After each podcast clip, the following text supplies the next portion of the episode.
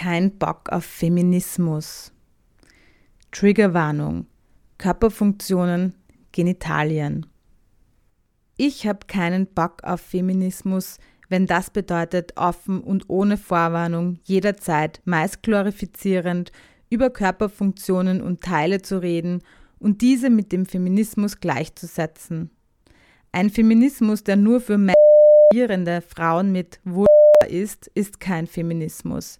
Denn damit werden Trans-Sternchen-Frauen und nicht-binäre Trans-Sternchen-Personen ausgeschlossen, die unter Umständen gerne menstruieren wollen würden, aber nicht in der Lage dazu sind und Trans-Sternchen-Männer und nicht-binäre Trans-Sternchen-Personen, die zwar zum Teil aber dadurch nicht zu Frauen werden und nicht als solche bezeichnet werden wollen, aber trotzdem von Patriarchat betroffen sind.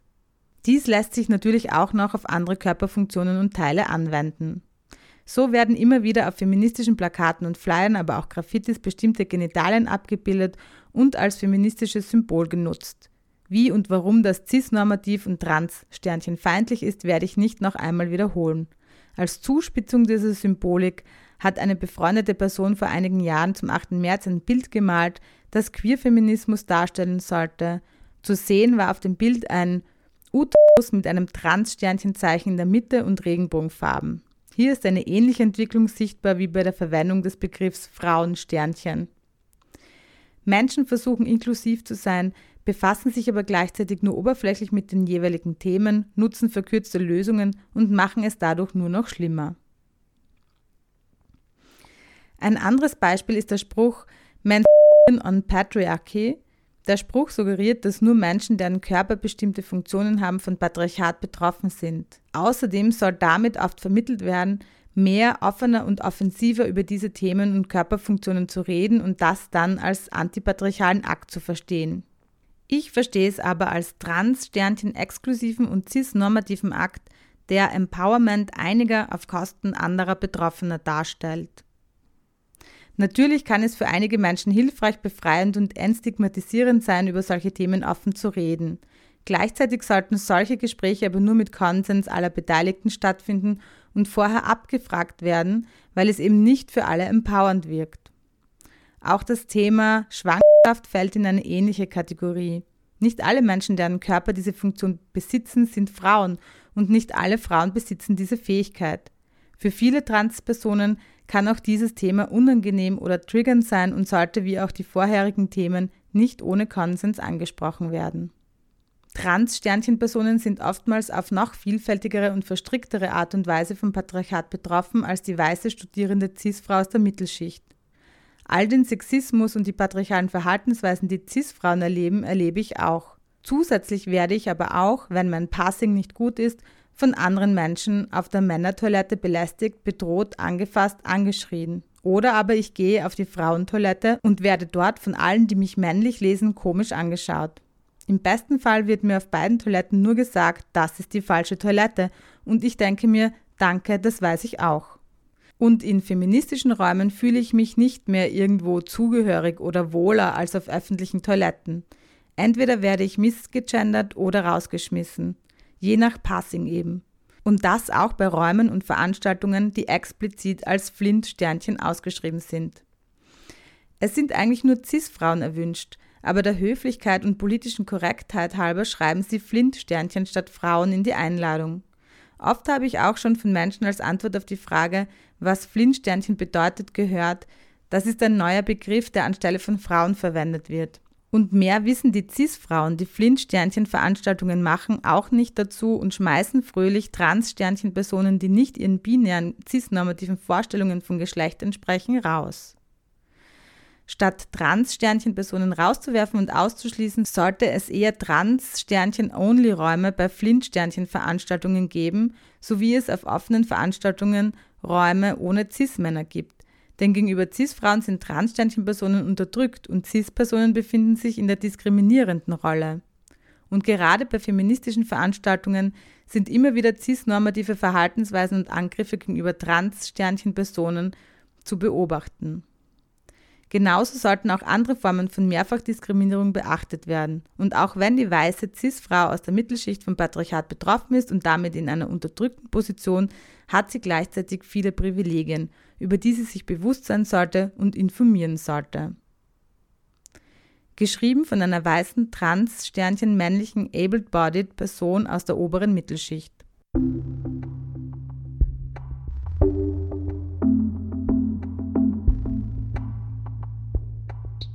Wer entscheidet, ob ich Trans-Sternchen bin?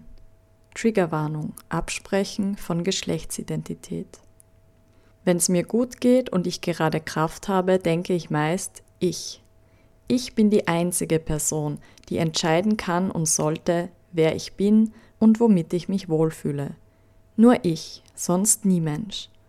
Oft, wenn es mir nicht so gut geht, sieht die Sache etwas anders aus. Dann denke ich eher, dass ich dieses Label nicht benutzen sollte, weil andere Menschen dann wütend oder verletzt sind. Kurz zu mir. Ich identifiziere mich als nicht binär und brauche bzw. will gerade keine Transition, das heißt zum Beispiel keine sogenannte Hormonersatztherapie. Dass ich gerade keine Transition brauche oder will, heißt nicht, dass ich immer glücklich und zufrieden mit meinem Körper bin.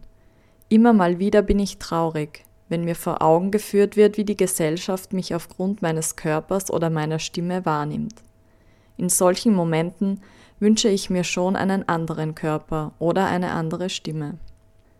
Innerhalb der Trans-Sternchen-Community gibt es einen Diskurs, ob und wie viel Dysphorie Menschen empfinden müssen, um Trans-Sternchen sein zu dürfen. Zudem wird teilweise der Frage nachgegangen, auf welche Art und Weise Menschen richtig Transsternchen sind. In diesem Zusammenhang werden nicht-binäre Geschlechtsidentitäten von manchen Menschen leider auch als eine Art Trend gesehen. Ich habe nicht das Gefühl bzw. will nicht sagen, dass der Mainstream der Transsternchen-Community diese Positionen vertritt. Allerdings gibt es durchaus Menschen, die diese Positionen vertreten. Anfangs dachte ich mir, ich kann verstehen, dass es sich für Menschen, die mehr leiden als ich, unfair anfühlt, wenn ich dasselbe Label benutze wie sie und sie das Gefühl haben, ich würde ihnen etwas wegnehmen. Ich dachte, ich kann ja einfach nur nicht binär als Bezeichnung für mich benutzen und nicht auch Trans-Sternchen, dann verletze ich diese Menschen nicht. Obwohl ich mich eigentlich von Anfang an mit dieser Bezeichnung identifizieren konnte, und es für mich auch sprachlich Sinn ergeben hat, dass ich nicht cis, sondern Transsternchen bin, da ich mich nicht mit dem Geschlecht identifiziere, welches mir bei der Geburt zugeschrieben wurde. Ich habe gemerkt, dass ich mit mir haderte, diese Bezeichnung für mich zu benutzen, weil ich nicht wollte, dass andere Menschen sich angegriffen oder verletzt fühlen. Mittlerweile traue ich mich nicht mehr wirklich, mich als Transsternchen zu bezeichnen – weil sich in meinem Kopf der Gedanke so festgefressen hat, dass es innerhalb der Transsternchen-Community Menschen gibt, die davon verletzt sind oder sich angegriffen fühlen, bis hin zu Menschen, die mir meine Geschlechtsidentität absprechen und sagen, ich sei bloß Teil eines Trends. Tatsächlich ist das im Moment das Thema, das mich am öftesten traurig macht. Es ist eine Sache, das Gefühl zu haben, die Gesellschaft versteht mich nicht, findet mich komisch, nimmt mich nicht ernst, stellt teilweise eine Bedrohung dar. Aber innerhalb der Transsternchen-Community sich nicht sicher fühlen, das Geschlecht abgesprochen zu bekommen, ist nochmal auf eine andere Art schmerzhaft und verletzend. Bei den Vorbereitungstreffen für die Hausbesetzung, wo nur Transsternchen-Personen da waren, fühlte ich mich niedergeschlagen, leicht unwohl und etwas fehl am Platz, so als dürfte ich eigentlich nicht da sein. Wenn nahestehende Menschen mich als Transsternchen bezeichnen, zucke ich innerlich zusammen und denke teilweise, sie sagen das jetzt nur, um politisch korrekt zu sein und ihren linksradikalen Idealen zu entsprechen, aber denken sich eigentlich, dass ich nicht Transsternchen bin. Dass ich mich so fühle, ist in keinster Art und Weise die Schuld dieser Menschen und steht auch in keinem Zusammenhang mit Handlungen oder Aussagen von ihnen. Vielmehr verunsichert und beschäftigt mich das Wissen um den besagten Diskurs innerhalb der Trans-Community so sehr, dass ich das in meinem Kopf auch auf mein Umfeld übertrage. Obwohl diese Menschen dafür nichts können und ich das auch eigentlich weiß, fühle ich mich immer wieder unwohl und bin verunsichert. Ich will das nicht länger. Ich will mich sicher und ernst genommen fühlen. Ich will eine Trans-Sternchen-Community, die offen ist und Menschen willkommen heißt und supportet und keine exklusive Community, in der die Zugehörigkeit von Menschen daran bemessen wird, wie sehr sie leiden, so wie es sich scheinbar manche wünschen. Ich will mich nicht weiter so stark von Trans-Sternchen-Personen im Internet beeinflussen lassen, die mir sagen, ich sei nicht Trans-Sternchen, sondern folge nur einem Trend. Ich will, dass wir uns gegenseitig unterstützen, anstatt uns fertig zu machen. Ich will eine Trans-Sternchen-Community, in der sich alle sicher willkommen und ernst genommen fühlen. Wer entscheidet, ob ich Trans-Sternchen bin? Ich und sonst niemand. Dieser Text soll Menschen, die ähnlich fühlen, das Gefühl geben, nicht alleine zu sein mit ihren Emotionen und Gedanken. Der Text soll Menschen empowern und Mut machen. Gleichzeitig soll der Text keine Schuldzuweisung sein. Ich kann nachvollziehen, wenn Menschen, für die das Trans-Sternchen-Sein mit sehr viel Schmerz und Leid verbunden ist, das Gefühl haben, dass es unfair ist, dass Menschen, für die es von außen deutlich einfacher ist, dieselbe Bezeichnung benutzen und dadurch ihre Struggles relativieren. Ich habe versucht, in dem Text meine Gefühle in Worte zu fassen will damit aber wie gesagt keine Schuld zuweisen und hoffe, dass dieser Text nie verletzt. Wenn doch, tut's mir leid. Geschrieben von einer weißen, nicht-binären, able-bodied Person aus der Mittelschicht.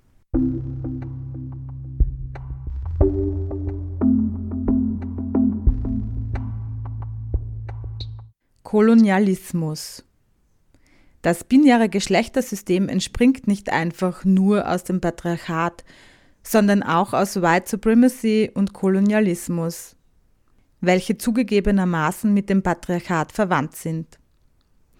Biologistische Kackscheiße, die schon seit immer als natürlich und normal gepredigt wird, wird eben nicht generell schon seit immer gepredigt, sondern nur in den westlichen weißen Gesellschaften.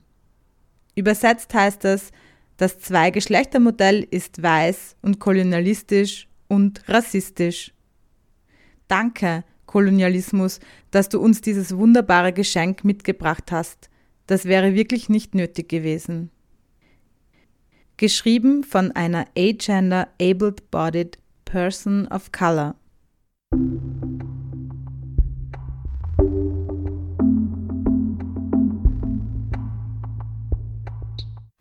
Wuseltext Triggerwarnung Körper, Genitalien-Labels. Feminismus, der bestimmte Körper oder Genitalien zelebriert und andere abwertet, ist kein echter Feminismus. Feminismus, der Menschen exkludiert, die vom Patriarchat betroffen sind, ist kein echter Feminismus. Feminismus, der damit okay ist, dass einige marginalisierte Menschen sich ausradiert fühlen oder durch ihre Inhalte getriggert werden, ist kein echter Feminismus.